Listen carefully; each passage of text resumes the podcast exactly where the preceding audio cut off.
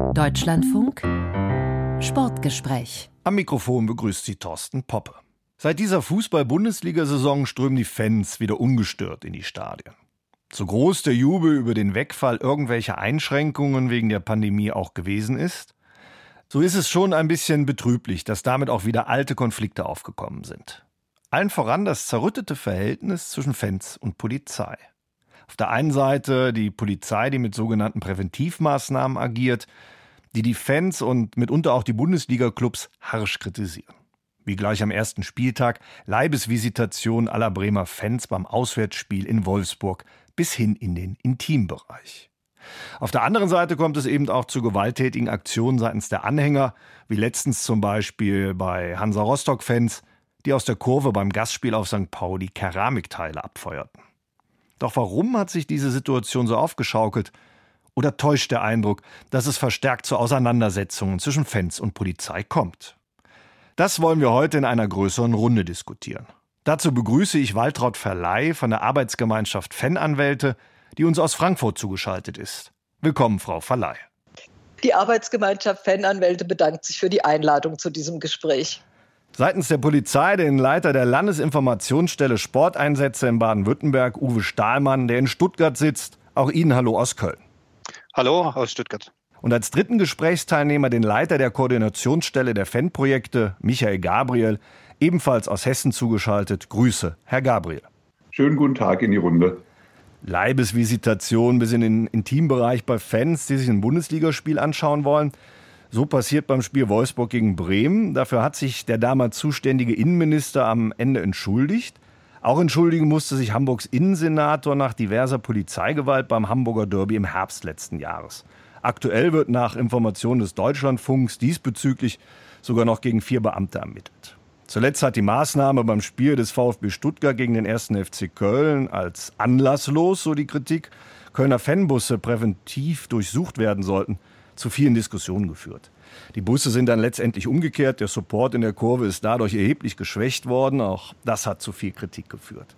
Wir wollen jetzt hier nicht jeden einzelnen Fall durchgehen, auch weil Polizei natürlich Ländersache ist. Deshalb ganz generell die Frage an Uwe Stahlmann, der sozusagen den Hut für Sportveranstaltungen in Baden-Württemberg aufhat. Muss sich die Polizei nicht nachvollziehbarer und deeskalierender verhalten?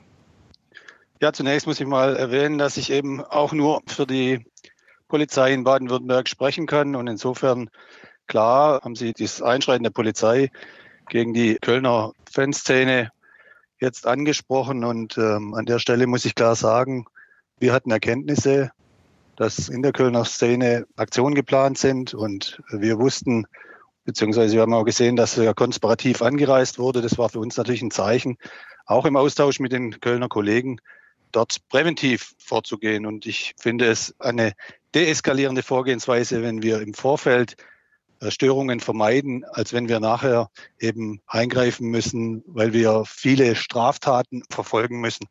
Und da wir, äh, ist es die wesentlich vornehmere Maßnahme, eben präventiv vorzugehen. Wenn wir jetzt auf die Seiten ähm, der, der Fans gucken, konspirative Anreise ist da immer ein sehr, sehr großer Kritikpunkt, weil ja angereist werden kann äh, hierzulande, wie man eigentlich äh, möchte. Das äh, wird ja nicht durch die Polizei in Anführungszeichen vorgegeben, sondern man geht in ein Fußballstadion und kann dazu anreisen.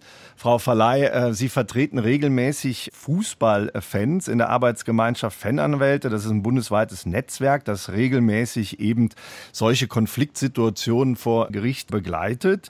Nicht deshalb ist Ihnen dieses Spannungsverhältnis zwischen Fans und Polizei sehr gut bekannt und auch die gerade geäußerte Kritik, die ich aufgenommen habe mit dem Konspirativ aus den Fankreisen. Ist es wirklich so, Ihrer Erfahrung nach, dass das eine deseskalierende Wirkung hat?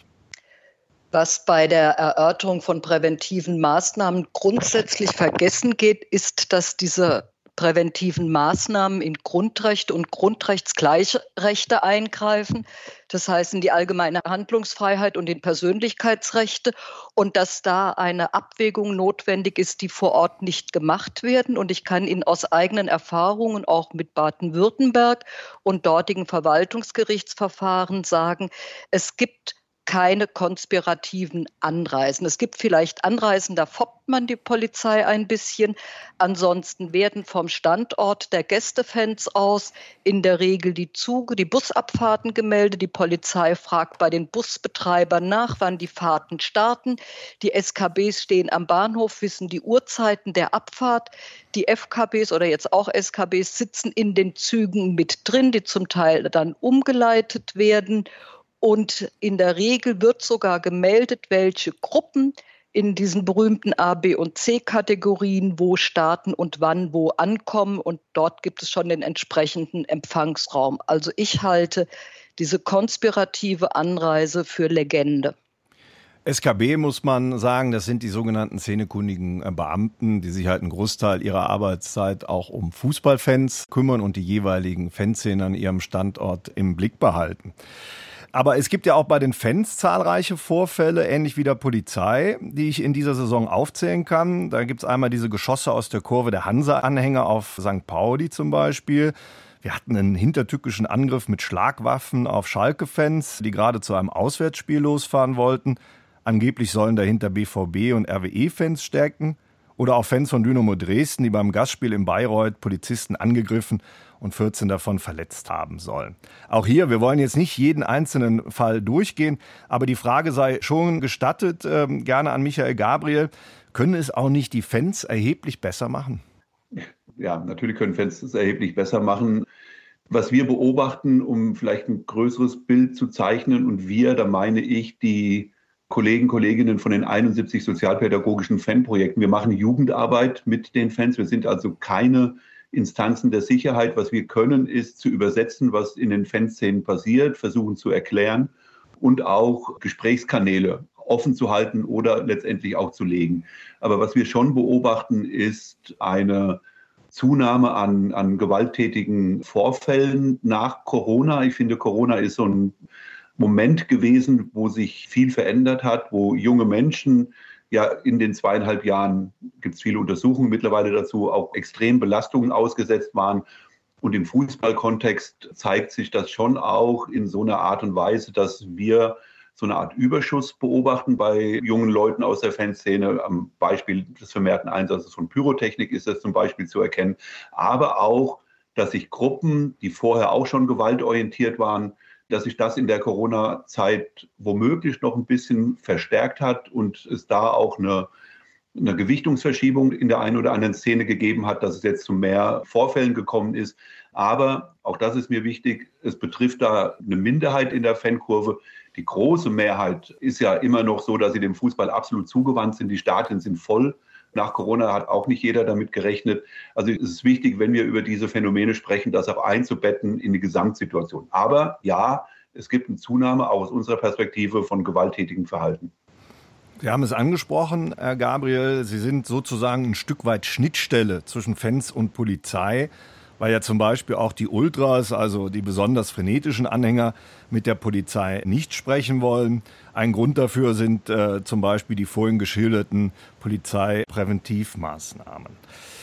Wer ist denn für Sie aktuell mehr in der Pflicht? Die Polizei oder die Fans vor dem Hintergrund der geschilderten Auswüchse, die wir haben?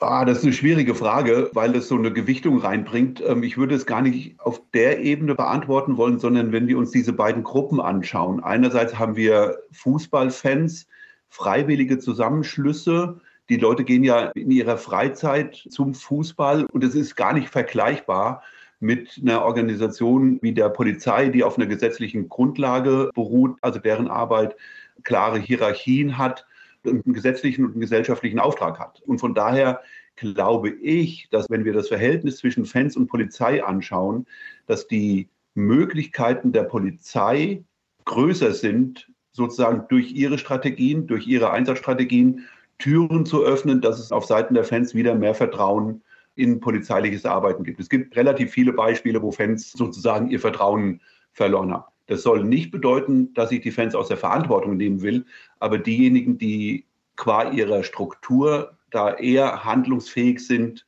und auch vielleicht in der Verantwortung sind, das ist aus meiner Sicht die Polizei.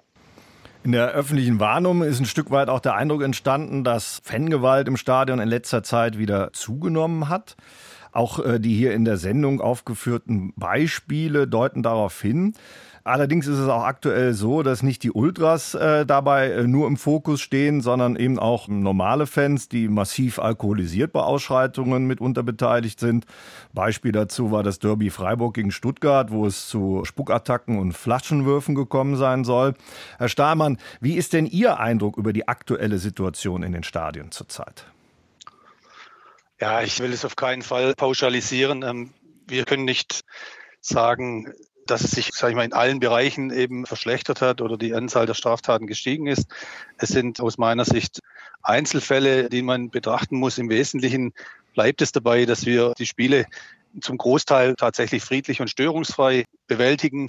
Aber in Einzelfällen, und das muss ich natürlich auch zugeben, sind es schon tatsächlich Vorkommnisse, die wir nach Corona doch vermehrt beobachten. Und ich denke insbesondere, dass es natürlich so ist, dass sich in dieser Corona-Phase die Leute eben teilweise nicht gesehen haben. Es kamen Jahrgänge dazu, muss man schon sagen, zu der Fanszene. Und äh, auch bei der Polizei hat es, wie sich in jedem anderen Betrieb auch, haben sich Personen ausgewechselt. Wir haben in dieser Corona-Phase Polizeiführer in die Pension verabschiedet und haben an ganz vielen Stellen neue Leute. Und all das muss ich zunächst wieder finden. Und so glaube ich auch, dass ich das in der Szene finden muss. Und deshalb glaube ich, dass es da zu vereinzelt Aktionen kam, ob es jetzt tatsächlich übermäßig Pyrotechnik eingesetzt wurde, wie wir es an einem Standort hatten, oder auch mal eine Polizeikette durchbrochen wurde, völlig überraschend und wir das nicht so kannten. Das sind äh, trotzdem, wenn man hinschaut, denke ich, Einzelfälle und das ist so ein sich wiederfinden, glaube ich, und ein Austesten, was funktioniert und was funktioniert nicht. Und äh, ich denke, äh, sowas pendelt sich wieder ein und wir haben jetzt insgesamt, wenn ich auf die Zahlen schaue, keinen großen Anstieg tatsächlich in den Zahlen, weder bei den Verletzten noch bei den Straftaten. Wir haben einen Anstieg, aber der ist nicht so übermäßig. Frau Verleih, Sie vertreten ja nun regelmäßig Fußballfans, auch bei gerichtlichen Auseinandersetzungen, wo diese Konflikte eine Rolle spielen zwischen Anhängern und Polizei. Aber Sie vertreten auch Mandanten, die Opfer von Polizeigewalt geworden sind. Da hatte ja eine Studie der Ruhr-Universität jüngst ergeben, dass Polizeigewalt besonders im Fußball ein Problem ist. Wo liegen für Sie da in dem jetzt gerade beschriebenen Spannungsverhältnis zwischen Fans und Polizei die Knackpunkte? Es ist nicht ironisch gemeint, sondern ich meine es tatsächlich sind erstmal Männer, die sich messen. Es sind zum Teil gleichaltrige Männer, die sich messen. Und es sind auf der Beamtenseite häufig junge Männer, die, wenn sie sich nicht zu helfen wissen, dann mit Strafanzeigen reagieren. Und wenn sie mit älteren Polizeibeamten sprechen, können Sie Stimmen hören, die sagen, also jetzt werden Vorfälle beanzeigt, die wir nie angezeigt hätten. Ein großer Bereich ist zum Beispiel der Bereich der Beleidigungen und es hat letztes Jahr, glaube ich, sogar bei Ihnen im Deutschlandfunk eine Übertragung aus Köln oder Dortmund gegeben mit Professor Feldes und einem älteren Polizeiführer, der selbst darauf Bezug genommen hat, auf das Anzeigenverhalten. Das heißt, ich habe das Interview so verstanden, dass die Vorfälle als solche nicht gravierender und gravierend mehr geworden sind, aber dass man das, wie es im Polizeisprachgebrauch heißt, häufiger Anzeigen schreibt, eine der Ursachen ist. Und ein anderes Problem ist, dass die Polizei nicht kommuniziert. Ich kenne ähnliche Situationen aus dem Versammlungsrecht, weil ich auch schon Großlagen begleitet habe, wenn Konfliktsituationen entstehen, die man mit einem Gespräch ausräumen könnte, dann steht vor Ihnen eine Uniform mit geschlossenem Visier und Hasskappe unten drunter, anonym. Sie müssen sich durchfragen und das schaffen junge Männer nicht, die Polizeigruppen gegenüberstehen. Und die Polizei in ihrer hierarchischen Struktur ermöglicht auch selten, dass der konkrete Polizeibeamte dann mit dem Betroffenen gegenüber überhaupt kommunizieren kann. Herr Stahlmann, das ist natürlich jetzt schon sehr konkret, was Frau Verleih da an Kritik äußert. Wie sehen Sie das? Naja, also was das Anzeigenverhalten anbelangt, das könnte ich jetzt widerlegen, weil ich über viele Jahre ähm, natürlich die Statistiken vor Augen habe und ich Ihnen sagen kann und versichern kann, dass wir uns in Baden-Württemberg immer in demselben Korridor bewegen. Ja, klar sind es mal ein paar Straftaten mehr, ein paar Straftaten weniger, aber mit dem Anzeigenverhalten äh, hat es absolut nichts zu tun. Ja. Die Anzeigen erfolgten bei uns und wir nehmen die auf und das ist zum Nachteil des Polizeibeamten, dass der Polizeibeamte geschädigter ist, auch Das haben wir natürlich, wo der Polizeibeamte selbst äh, Strafanzeige erstattet, aber auch da sehe ich keinen Anstieg jetzt nach Corona. Auch was die Kommunikation betrifft, also da muss ich auch sagen, wer ins Stadion geht und ich bin selbst Stadiongänger, da kann ich sagen, auch da findet ständig Kommunikation statt. Ob das in dem Einzelfall immer mit der notwendigen Ruhe geschehen kann, bei so vielen Zuschauern, die ähm, da auf einen zukommen, das möchte ich bezweifeln. Aber ganz oft wird auch offen und frei kommuniziert. Und es ist überhaupt nicht jeder Polizeibeamte behelmt und äh, trägt eine Maske. Da möchte ich entschieden widersprechen. Herr Poppe, ich darf hier kurz erwidern. Wir mhm. hatten, Sie hatten mich ja angesprochen auf sozusagen die präventiven Lagen und im Stadion sind es ja keine präventiven Lagen mehr. Ich hatte auch nicht die Situation im Stadion angesprochen, sondern auf dem Weg ins Stadion oder in Kesselsituationen. In diesen, diese Lagen hatte ich angesprochen. Ja, das ist natürlich interessant. Hier merkt man schon ein Stück weit, Herr Gabriel, wie verhärtet die Positionen äh, sind. Die Polizei, die ja sehr klar auftritt und äh, Frau Verleih mit ihrer Expertise, die vor Gericht regelmäßig Fußballfans vertritt. Wo sind denn die Brückenbauer in diesem Konflikt, Herr Gabriel? Ich ich muss gestehen, dass ich die Position gar nicht als verhärtet empfunden habe, sondern dass es hier auch eher um eine Klärung ging, wo Kommunikation schwierig ist. Und das ist das, was meines Erachtens Waltraud Verleih angesprochen hat, in Situationen außerhalb, wenn Situationen auch schon ein bisschen aufgeheizt sind und Leute sich gegenüberstehen, dann ist Kommunikation oftmals schwierig. Aber was Uwe Stahlmann auch meinte, ist, das Kommunikationsniveau insgesamt, was es rund um die Organisation von Fußballspielen gibt. Also das ist, was im Vorfeld ähm, stattfindet der Spiele, was auch da an Verabredungen getroffen wird. Also da haben wir in Deutschland ein sehr, sehr hohes Niveau, weil alle Beteiligten, alle Verantwortungsträger sozusagen sich verpflichtet haben, in diese Kommunikation einzutreten. Und da mhm. will ich an dieser Stelle auch die Vereine nennen, die ja mit ihren Strukturen, den Sicherheitsbeauftragten und den Fanbeauftragten ähm, eine ganz enge Kommunikation haben. Einerseits mit ihrer eigenen Fanszene, aber auch dann mit der Polizei. Hinzu kommen dann in der Regel auch noch die, die Fanprojekte, die die Perspektiven von Fanarbeit und von Fankultur auch nochmal mit reinbringen. Also da haben wir ein hohes Niveau, finde ich, was aber nicht ausschließt, dass es an der einen oder anderen Stelle zu schwierigen Situationen kommen kann. Und was auch nicht ausschließt, dass die Fußballfans der Polizei sehr, sehr kritisch gegenüberstehen, weil es halt viel, vielfältige Erfahrung gibt. Trotzdem dürfen wir nicht vergessen, dass insgesamt die Situation, das hat Uwe Stahlmann ja auch schon gesagt, mit Blick auf die Zahlen, die Situation von Gewalt bei Fußballspielen mhm. in Deutschland wirklich in einem, ja, finde ich, absolut erträglichen Maße ist.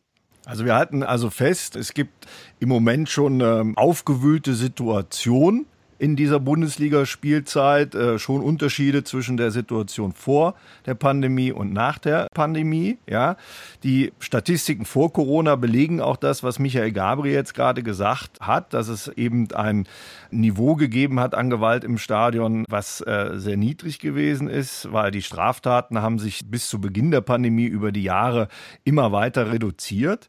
Besonders augenscheinlich ist das ja bei Ihnen in Baden-Württemberg, äh, Herr Stahlmann. Hier hat sich zwischen 2014 bis 2020 die Zahl der Straftaten sogar fast halbiert. Und auch äh, der Einsatz von Polizistinnen und Polizisten im Rahmen eines Fußballspiels konnte in diesem Zeitraum halbiert werden. Ein Grund dafür sind die sogenannten Stadionallianzen. Was steckt denn dahinter? Wir haben äh, ja eben festgestellt, wie ich vorher schon gesagt habe, dass sich im Grunde genommen die Zahlen immer im selben Korridor bewegt haben, egal ob jetzt bei den Verletzten oder auch bei den Straftaten. Wir haben natürlich festgestellt aufgrund äh, verschiedener Ligenkonstellationen, dass es da das eine oder andere Mal eben zu einer kleinen Verschiebung kam, aber das war alles im Rahmen. Da würde ich sagen, über das Jahr hinweg, wenn Sie da 50 bis 100 Straftaten mehr haben, wenn Sie das auf die Spiele berechnen, die in Baden-Württemberg stattfinden, wir haben in aller Regel 300 Spiele, die polizeilich begleitet werden im Jahr. Wenn Sie das mal aufrechnen auf jedes Spiel, dann werden Sie feststellen, dass wir da keine großen Zahlen haben. Also im Schnitt kann ich immer wieder sagen, haben wir ungefähr eine verletzte Person pro Spiel in den ersten drei Ligen mhm. und äh, sogar manchmal darunter. Wenn Sie sich vorstellen, dass da 60.000 Leute ins Stadion gehen, dann ist das, äh, denke ich, eine sehr geringe Anzahl. Und auch bei den Straftaten äh, kommen wir im Schnitt pro Spiel nicht über fünf. Im Einzelfall natürlich wesentlich höher, aber die meisten, sage ich mal, 80 Prozent dieser Spiele sind störungsfrei. Das war ein, ein wesentlicher Grundgedanke zu sagen, wie verfahren wir denn zukünftig mit den Spielen? Weil wir natürlich festgestellt haben, dass wir immer mehr Polizeibeamte eingesetzt haben. Und da darf man sich schon mal kritisch hinterfragen, wo soll da die Reise hingehen? Und das haben wir gemacht auf Basis einer Studie der Fachhochschule Potsdam. Ähm, und da waren sehr viele Erkenntnisse daraus zu ziehen. Unter anderem, dass nicht so sehr viel Potenzial in der Verbesserung der Kommunikation darin steckt, dass die äh, einzelne Gruppen, äh, die agieren, wie Polizei, Kommune, Verein, dort der Fanbeauftragte oder Fanprojekt, äh, dass sie schon sehr professionell arbeiten, aber gar nicht so viel Entwicklungspotenzial mehr haben. Wohl aber die Gesamtabstimmung untereinander, dass da noch sehr viel Potenzial drinsteckt und wir sehr viel voneinander mitnehmen können, weil es, es doch sehr viel Expertise auf der anderen Seite gibt, die für uns eine große Rolle spielt. Beispielsweise hat sich für uns eben herausgestellt, dass die Schlüsselfigur der Fanbeauftragte ist. Der hat einfach sehr viel Kenntnis von der Szene. Mhm und äh, kann enorm dazu beitragen, dass die Polizei sich auch entsprechend anders aufstellt und besser aufstellt und an der Stelle sicherlich äh, dazu beitragen kann, dass es weniger zur Eskalation kommt. Ganz klar. Und in diesem Rahmen haben wir dann mit den Sicherheitsakteuren gearbeitet ganz ehrlich keine Papiere mehr beschrieben, sondern untereinander kommuniziert und eng kommuniziert, die äh, Rollenverhältnisse geklärt und tatsächlich Vertrauen geschaffen und miteinander Informationen ausgetauscht, die es für alle Seiten einfacher machen zu agieren. Und mein Satz lautet immer, wenn ich das Risiko des anderen nicht abdecken muss, weil ich ihm vertraue, dann kann ich weniger Kräfte einsetzen.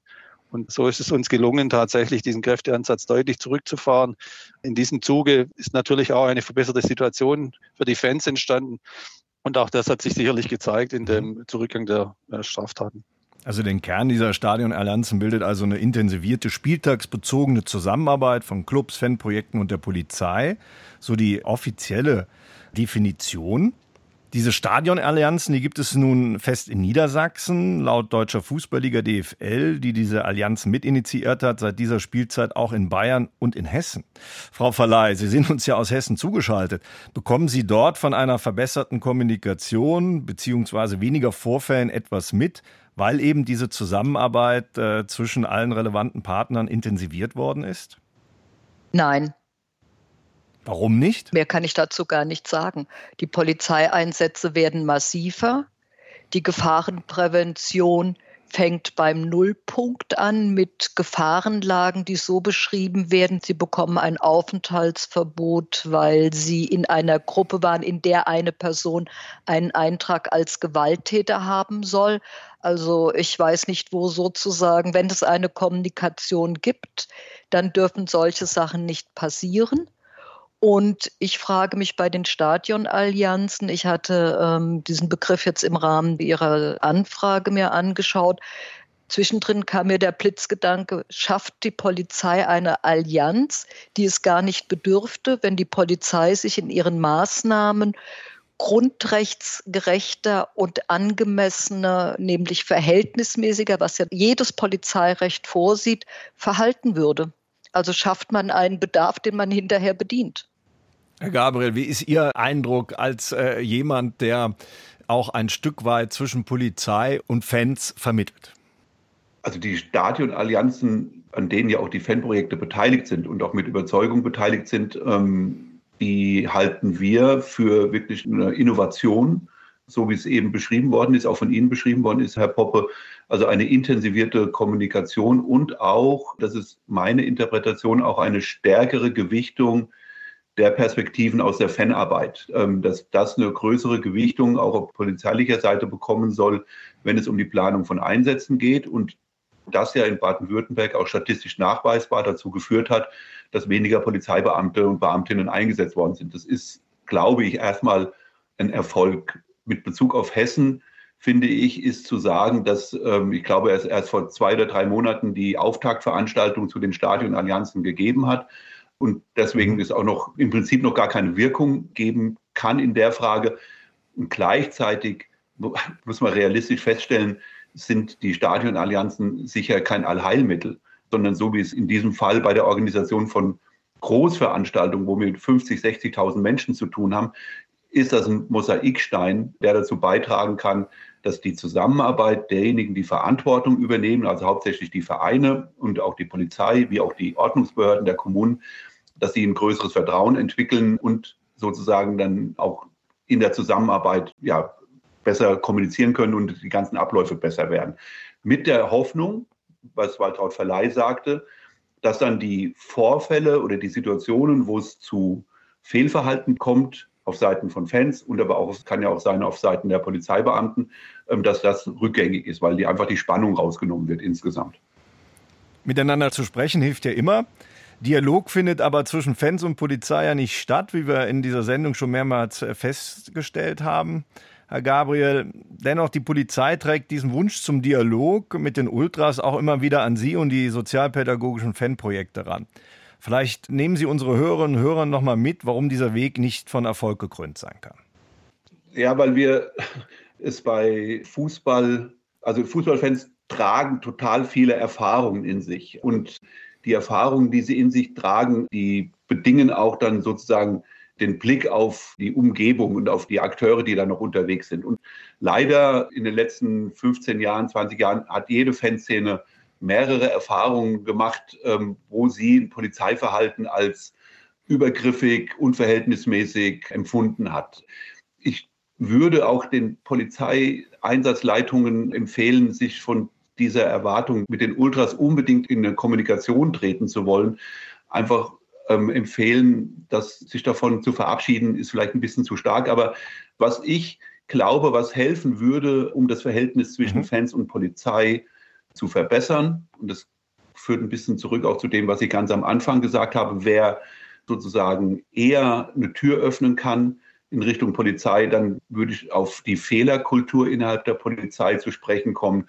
Also dafür werben, dass es eine größere Bereitschaft gibt, wenn es Fehler auf polizeilicher Seite gegeben hat, die auch offen zu besprechen und auch offen zuzugeben und wenn es einen Fehler gibt, ja, dass man da auch reagiert als Organisation. Es gibt also noch viel Potenzial, um an der gegenwärtigen Situation Verbesserungen äh, herzustellen. Die Lernkurven bei der Polizei, die vielleicht besonder agieren könnte, Fehlerkultur haben Sie gerade angesprochen, Herr Gabriel, als auch eben bei den Fans, die ein Stück weit äh, nach der Pandemie überemotionalisiert wirken. Jetzt die Frage an Herrn Stahlmann. Wie kann man es denn hinbekommen, um die aktuelle Situation in den Stadien vielleicht wieder so zu gestalten, ein Stück weit zu befrieden, wie sie zumindest vor Corona gewesen ist? Also unser Ansatz bleibt weiterhin, dass wir im Rahmen unserer örtlichen Stadionallianzen in dem Kommunikationsverbund ein großes Vertrauen herstellen und auf Basis dieses Vertrauens uns eben gegenseitig intensiv austauschen, um eben genau herauszufinden, wie wir uns gemeinsam denn aufstellen, um diesen, diesen Spieltag zu bewältigen. Frau Verleih, mit Ihren Erfahrungswerten, äh, was würden Sie sich wünschen, was vielleicht ein Stück weit äh, anders gemacht werden äh, könnte bei Bundesliga-Spielen, um dieses Spannungsverhältnis Fans und Polizei ein Stück weit aufzulösen? Ich würde erstmal die Anzahl der Polizeibeamten reduzieren. Ich würde Wasserwerfer und Pferdestaffeln weglassen. Ich würde Kesselkonstruktionen lassen. Ich würde mit Begrifflichkeiten, was unter Gewalt fällt, aufpassen. Ich würde genauer prüfen, welche Erkenntnislagen es gibt. Ich weiß nicht, ob Sie sich erinnern, 2000 16 hat die Stadt Darmstadt mit einer Allgemeinverfügung mhm. verboten, dass überhaupt auch nur eine Maus als Eintracht-Fan nach Darmstadt darf. Gefahren, Hintergrund, also Erkenntnislage war unter anderem eine Meldung in der Bildzeitung, dass 5000 Eintracht Frankfurt-Fans die Stadt Darmstadt überrollen würden. Dass eine solche Gefahrenprognose keinen Frieden schafft, ist doch klar. Das Verwaltungsgericht hat es dann zum Glück rechtzeitig korrigiert.